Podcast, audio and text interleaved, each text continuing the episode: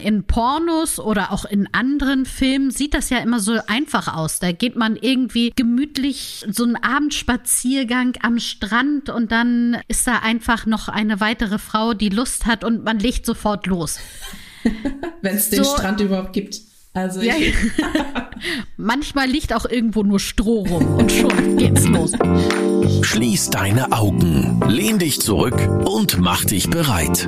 Orions Sexpertin Birte beantwortet jetzt deine Fragen im Q&A und mit spannenden Gästen rund um Liebe, Lust und Leidenschaft. Und du bist natürlich mehr als willkommen.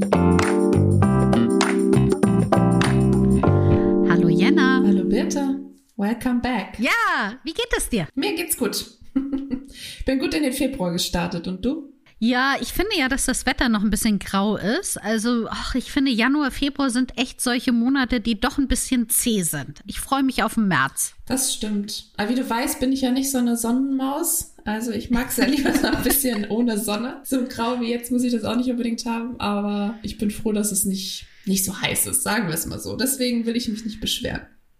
Ah. Aber der Frühling ist schon schön, ne? Wenn die Vöglein anfangen zu zwitschern hier und die Sonne schon das erste Mal rauskommt, das ist schon schön. Das stimmt. Ja, und wenn so langsam die Frühlingsgefühle kommen und ich finde, dann fällt einem das Leben einfach ein bisschen leichter. Und wenn es auch abends ein bisschen länger hell ist, ne? Also wenn ich, ja. ich fange eher später an zu arbeiten und bin dementsprechend dann auch länger im Büro oder im Homeoffice und dann ist es immer schon sehr dunkel, wenn ich aufhöre zu arbeiten. Ja, das stimmt. Apropos Frühlingsgefühle, du hast mir gerade eben eine super Mail vorgelesen. Magst du da den Inhalt einmal nochmal zusammenfassen für unsere HörerInnen? Ja, apropos Frühlingsgefühle würde ich sagen. Wir hatten ja vor zwei Wochen in unserem letzten Q&A hier im Podcast die Frage beantwortet, wie man am besten während der Pandemie jemanden kennenlernt, wenn man auf der Suche ist nach einem genau. Partner oder einer Partnerin. Und da hatten wir über Bumble gesprochen, was ja eine Dating-App ist, ich sag mal ähnlich wie Tinder für die, die es nicht kennen, aber eben doch ein bisschen anders, weil die Frauen die Männer anschreiben können und man keine Angst, nenne ich es jetzt mal, haben muss vor komischen Nachrichten, vor irgendwelchen komischen Bildern, die man geschickt bekommt oder was auch immer. Und da hat uns eine Frau geschrieben, dass sie App nicht kannte, aber direkt runtergeladen hatte und das hört sich jetzt ein bisschen an, als würden wir hier Werbung machen. Ne? Nein, machen wir nicht dafür. Aber die Geschichte ist ganz schön. Äh, sie hatte die runtergeladen und äh, hat inzwischen schon zwei Dates mit dem gleichen Mann. Also uh. ähm, da scheint, scheint sich etwas anzubandeln und sie war total glücklich und schon fast voll, voller Frühlingsgefühle, würde ich mal sagen, und hatte sich bedankt und da haben wir uns natürlich gefreut. Also wir freuen uns, wenn sie uns auf dem Laufenden hält. Wenn du das jetzt hörst, schreib uns gern, äh, ob es geklappt hat oder nicht. Hört es sich auf jeden Fall alles ganz toll an. Genau, und wir verraten jetzt natürlich nicht deinen Namen, aber wenn du irgend oder wenn ihr beide dann irgendwann heiratet, dann sagt uns auch bitte Bescheid, denn bekommt ihr ein Riesenpaket und ich bring's persönlich vorbei. genau, so machen wir das. ja. Aber lassen wir denen vielleicht noch ein bisschen Zeit. Die sind, kennen sich ja, ja auch okay. erst eineinhalb Wochen. Stimmt. Und man muss ja auch nicht zwingend heiraten. Also das ist ja auch was.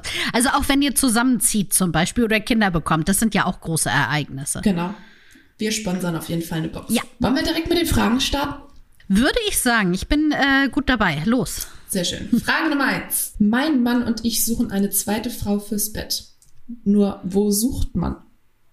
Gute Frage. Ja, Ah, das ist eine sehr gute Frage. Das Problem ist ja, dass man in Pornos oder auch in anderen Filmen sieht das ja immer so einfach aus. Da geht man irgendwie gemütlich so einen Abendspaziergang am Strand und dann ist da einfach noch eine weitere Frau, die Lust hat und man legt sofort los.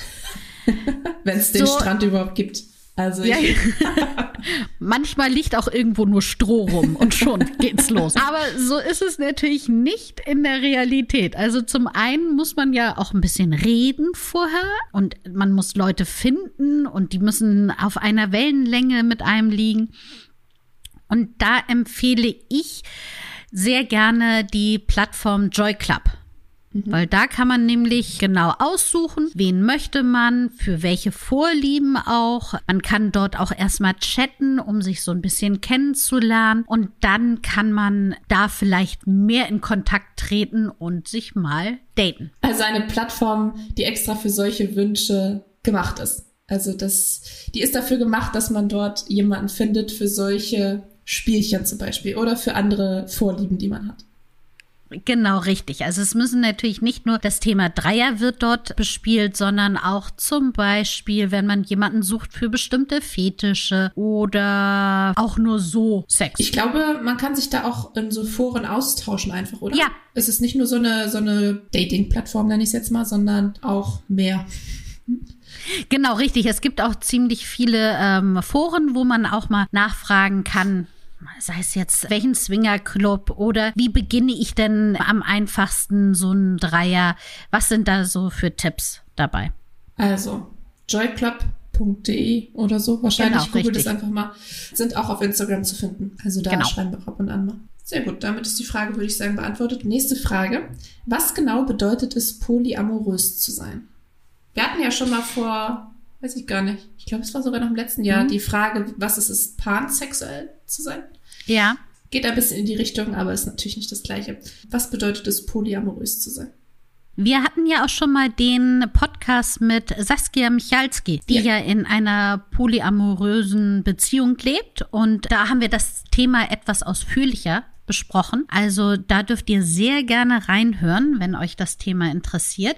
Ich fasse mal so ganz kurz so ein paar wichtige Sachen zusammen. Also erstmal Polyamorie ist zusammengesetzt aus den beiden Worten Poly, was viel bedeutet und Amor, Liebe. Also das heißt, dass man nicht nur mit einem Partner gleichzeitig eine Beziehung hat, sondern mit mehreren. Wie viele das dann noch zusätzlich sind, bleibt jedem selber überlassen. Also einige leben zu dritt, aber es gibt auch viele, die zum Beispiel zu viert oder zu fünft leben. Das Wichtige dabei ist, dass alle Beteiligten voneinander wissen. Also es sind jetzt keine Affären, sondern jeder weiß von dem anderen. Das heißt nicht, dass alle miteinander eine Beziehung, eine sexuelle Beziehung haben, aber meistens eben eine andere Beziehung, eine freundschaftliche Beziehung. Also man kann sich das vorstellen, es ist ganz einfach das Gegenteil von Monogamie. Das heißt, in einer Monogamie leben nur zwei Menschen, die eine ausschließliche Liebesbeziehung zu zweit haben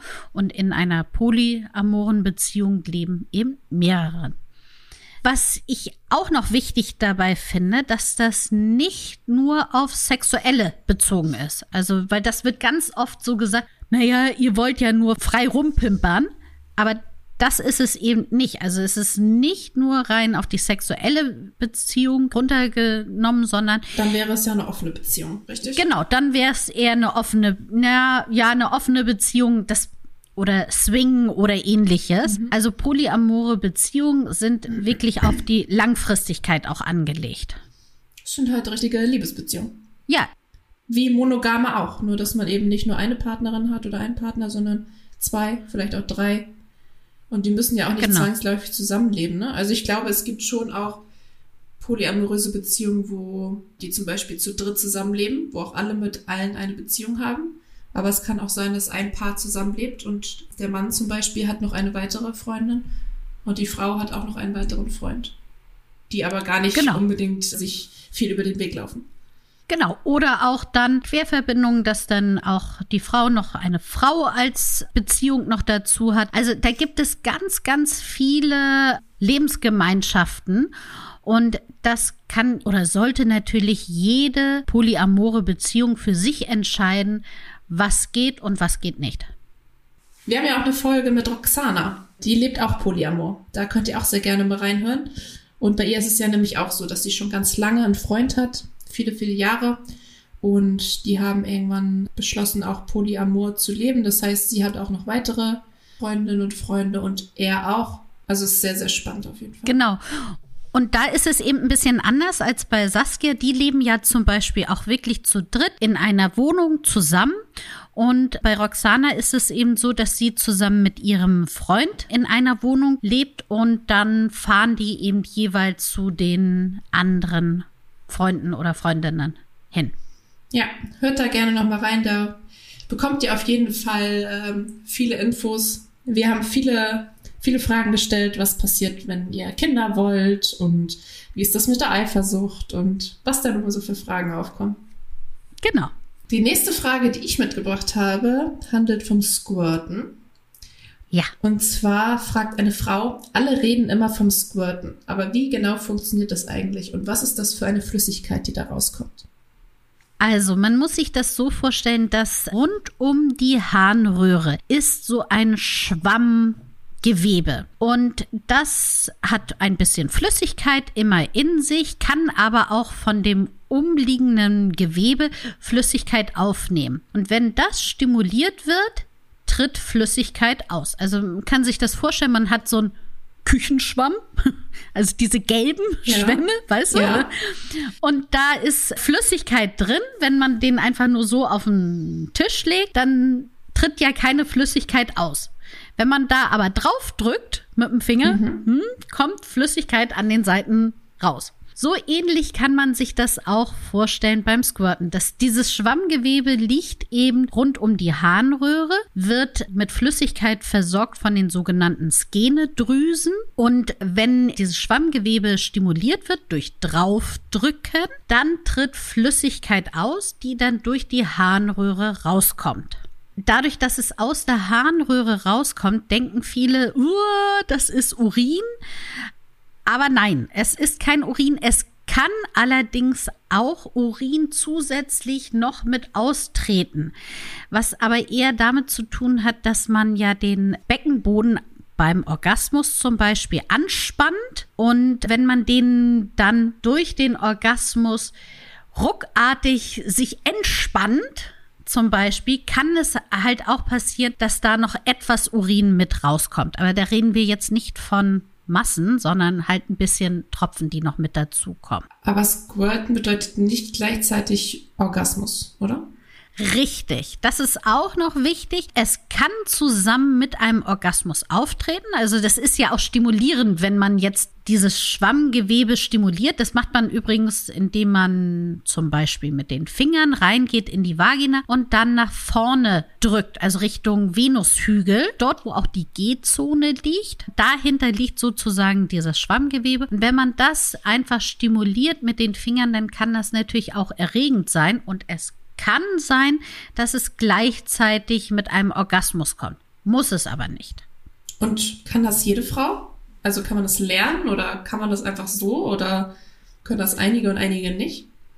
Also anatomisch soll es so sein, dass es jede Frau kann. Aber ich glaube, dass es sehr viel Übung bedeutet oder also dass viele Sachen zusammenkommen müssen, dass man wirklich squirten kann. Zum einen muss man die richtige Stelle finden, dann muss man eben diese Stelle auch richtig stimulieren und dann muss man sich auch da gerade fallen lassen, weil das hat schon so ein kleines Gefühl von Pinkeln, muss man sagen.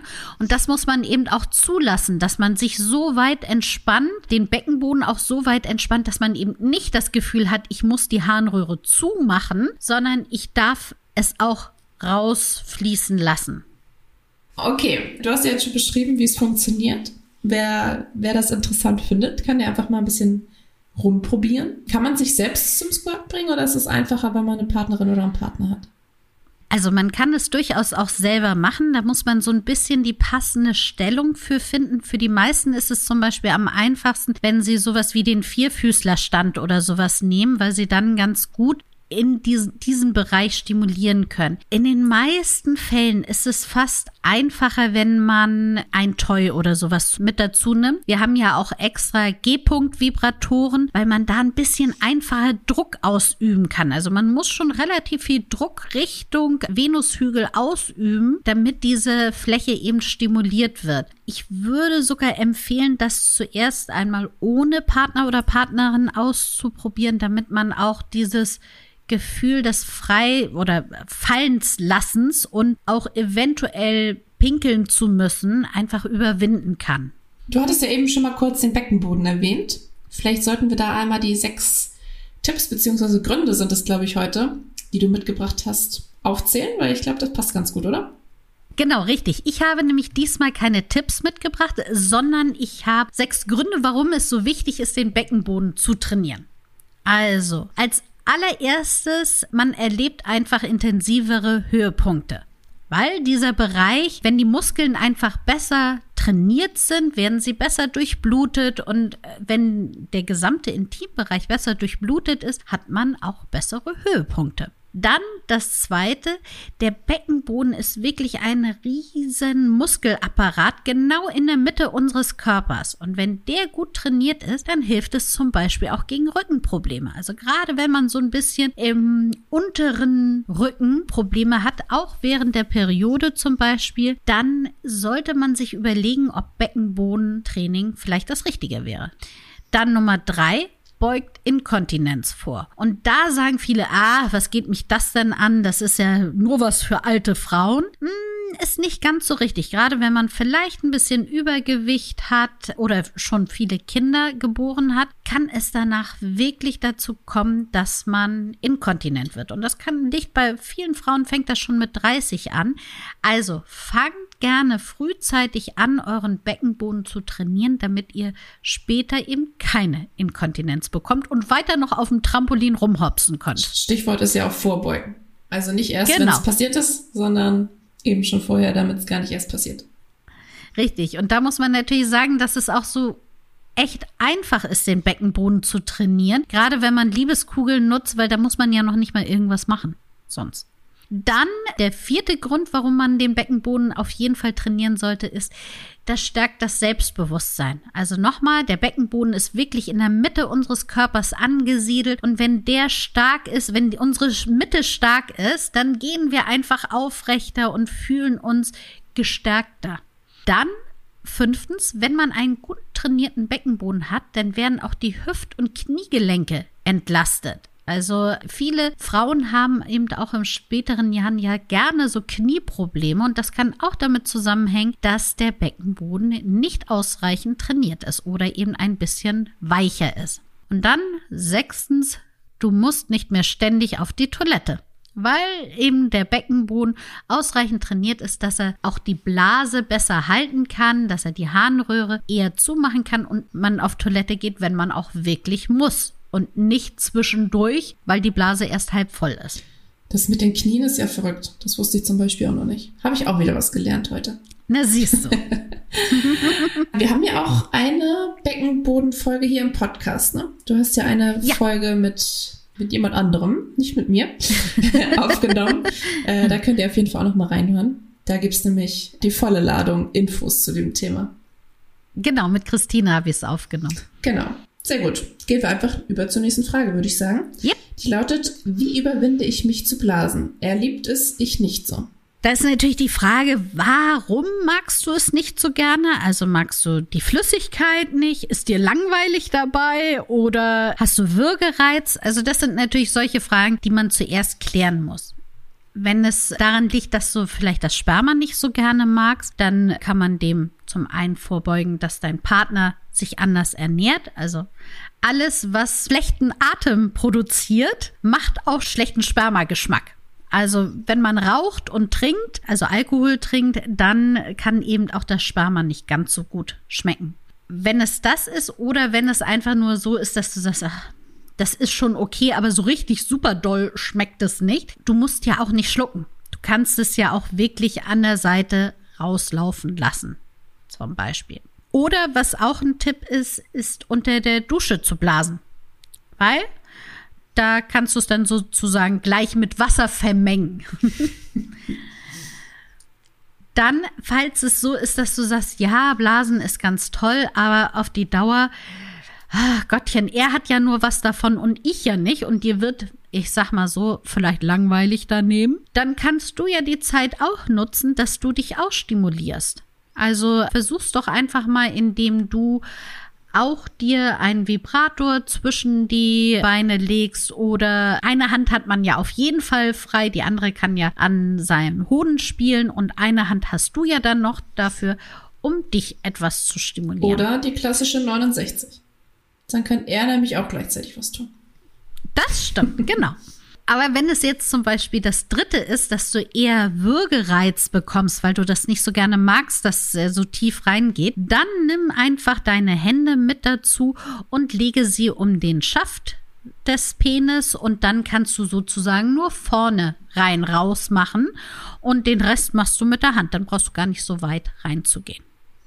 Grundsätzlich ist es natürlich so, wenn man irgendwas nicht möchte, dann möchte man es halt nicht. Ja. Wie bei jeder anderen Praktik auch. Und dann ist es, Genau. äh, hört sich jetzt hart an, aber erstmal irrelevant, was, was der andere möchte oder die andere. Also wenn du es nicht möchtest, dann möchtest du es nicht, aber wenn es äh, irgendwie einen Grund hat, den man vielleicht ändern kann oder mit dem man arbeiten kann, dann kannst du einfach mal Birtes Tipps ausprobieren. Genau, richtig. Mm, nächste Frage.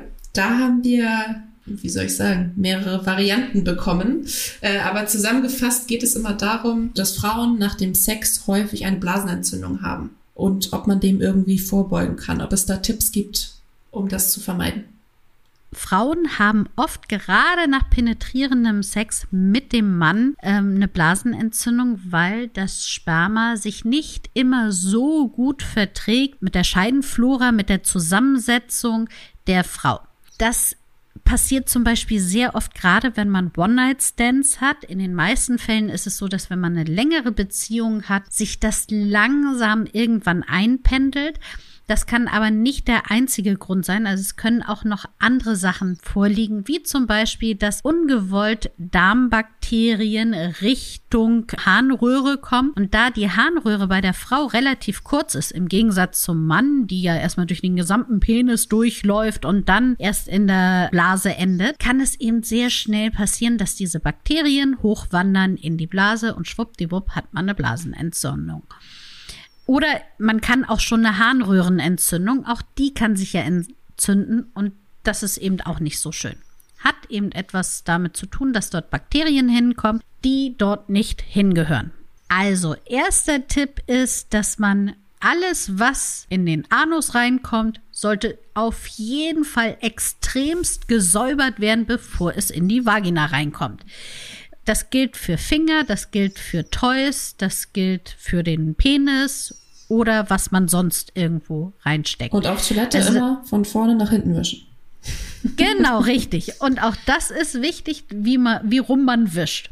Dann der zweite Tipp ist, dass man nicht vor dem Sex auf Toilette geht und pinkelt, sondern erst nach dem Sex die Blase entleert. Das heißt auch, dass man gerne die Blase relativ anfüllt mit viel Flüssigkeit über den Tag, soweit das planbar ist, und dann danach sozusagen die Bakterien schön rausfließen lässt nach dem Sex und die gar nicht weiter hochwandern können zur Harnröhre. Das ist extremst unromantisch, wenn man wirklich danach sagt, Momentchen, ich muss erstmal auf Toilette, bevor wir weiter kuscheln können. Aber eine Blasenentzündung ist auch nicht romantisch. Also da, da müsst ihr euch dann auch euch selber in dem Moment am nächsten sein und wirklich sagen, nachdem ihr fertig seid, sofort auf Toilette, sofort alles rausspüren. Ich glaube, es ist selbst gut, wenn nur ein paar Tröpfchen rauskommen, ne? Also selbst wenn ich jetzt nicht super doll auf Toilette muss, alles ablassen, was geht.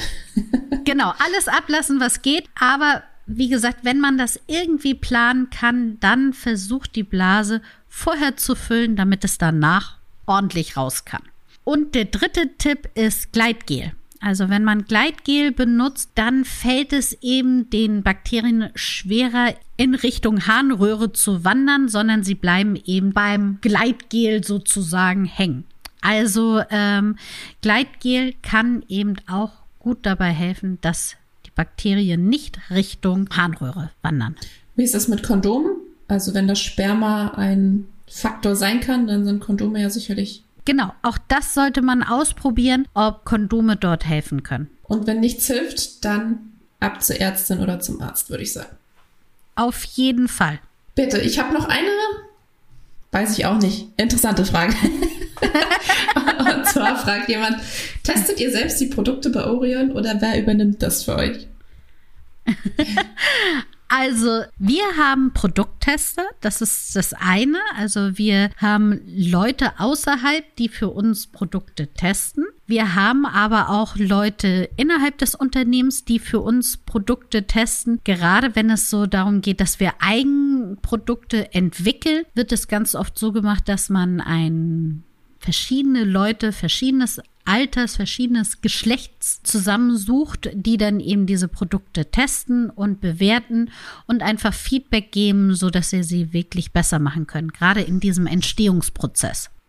Also ja, wenn man Lust im wahrsten Sinne des Wortes hat, kann man das bei uns machen, aber man muss das nicht machen. Genau, richtig. Das ist alles auf freiwilliger Basis. Es gibt welche, die da ganz weit vorne sind und sehr viel Spaß dran haben und andere sagen, nö, ist nicht so mein Fall. Also das bleibt natürlich auch jedem selbst überlassen. Und jetzt fragen natürlich alle, wie kann ich denn bei euch Produkttesterin werden? ich glaube, wir suchen ab und zu mal, weiß ich gar nicht, zweimal im Jahr oder so. Folgt uns da gerne entweder, ich glaube, wir machen es über Newsletter oder über Social Media, sonst suchen wir, glaube ich, gar nicht, oder? Also ich glaube, wenn man den beiden Kanälen folgt, dann äh, ist man da schon ganz gut abgedeckt und dann, ja, kann man sich einfach bei uns melden.